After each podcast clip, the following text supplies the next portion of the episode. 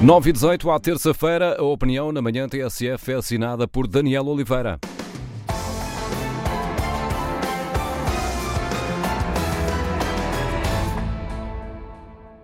Sete militares da GNR de Odmira caçavam imigrantes do Bangladesh, do Nepal e Paquistão para se divertirem.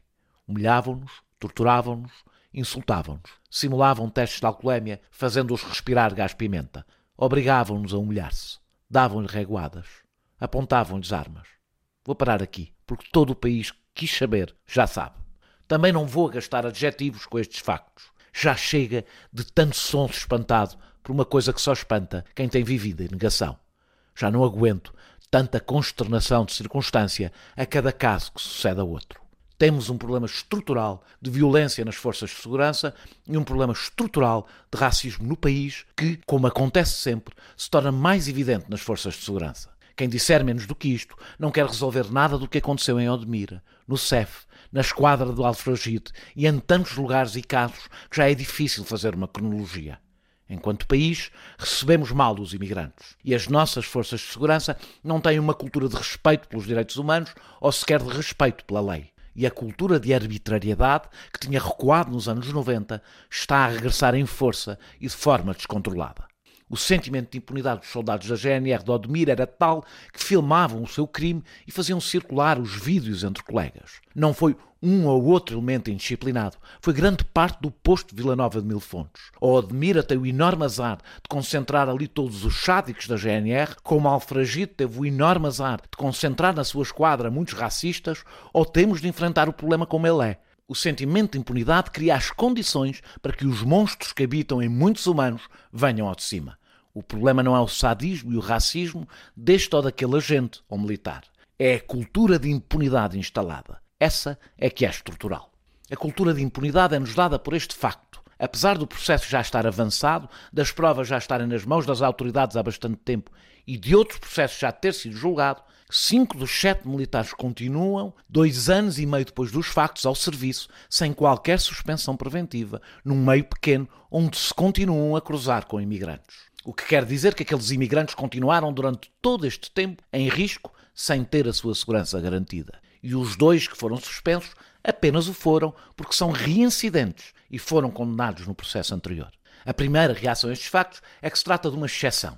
É evidente que a maioria dos militares da GNR não se comporta desta forma. E estou certo que a grande maioria sente repugnância por este comportamento. Mas há uma continuada confusão entre generalização, que nunca se deve fazer, e detecção de problemas estruturais. Basta ouvir o discurso do Movimento Zero, uma organização clandestina que põe em causa a segurança interna, mas é tolerada pela Direção Nacional da PSP, e de alguns dos novos sindicatos criados pela extrema-direita, para perceber que a arbitrariedade é vista como um direito por muitos agentes e quem a recusa é tratado como um amigo de bandidos. Pois os bandidos, se forem entendidos como os que sistematicamente violam a lei, sentem-se confortáveis dentro das forças de segurança, porque ninguém lhes toca. Basta ver que só dois dos oito polícias da esquadra de Alfragide, condenados por sequestro e ofensas à integridade física qualificada, tiveram sanções disciplinares. Um deles porque cumpre pena efetiva. E mais três desses condenados viram os seus processos arquivados depois de terem sido aplaudidos por camaradas seus quando foram ao tribunal, aí andam ao serviço,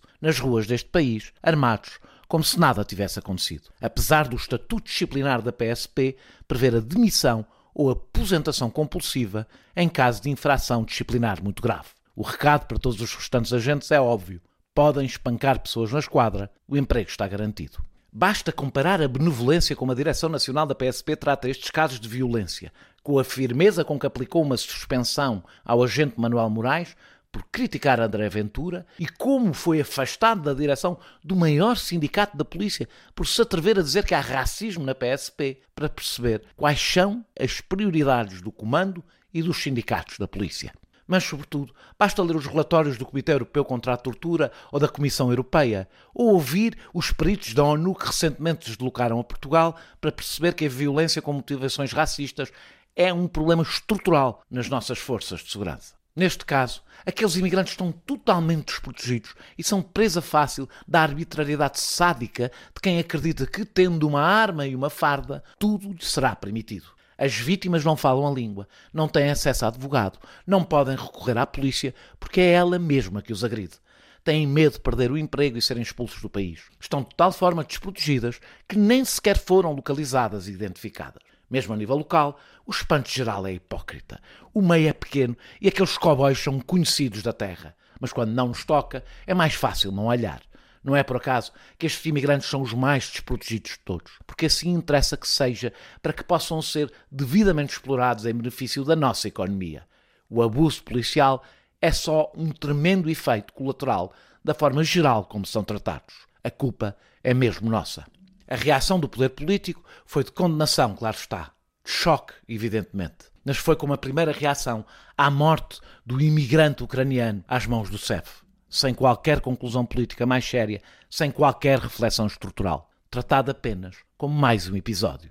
Mesmo a oposição da direita, sem Eduardo Cabrita no posto para poder fragilizar o governo, não mostrou grande interesse pelo tema. Nada a ver com o interesse que há poucos meses exibiu em defesa dos direitos de propriedade, na realidade inexistentes, dos veraneantes do resort da Zemar, também em Odmira. Não é só para aqueles GNRs que a dignidade e vida dos mais desprotegidos está no fundo de todas as prioridades. É para o poder político e para o país. É verdade que neste caso foi o próprio comandante da GNR que apresentou queixa. E isso quer dizer, o que é óbvio, que ao se dizer que há um problema estrutural, não se diz que todos ou a maioria dos elementos das forças de segurança são cúmplices da violência. Diz que as reações episódicas à ponta de um iceberg que esconde muitíssimos mais casos não têm sido proporcional à dimensão do problema. Usando uma imagem com que nos habituámos a lidar nos últimos dois anos, não estamos perante uma transmissão local, mas comunitária. Já não chega a agir e isolar cada caso concreto. É preciso ter uma reação estrutural.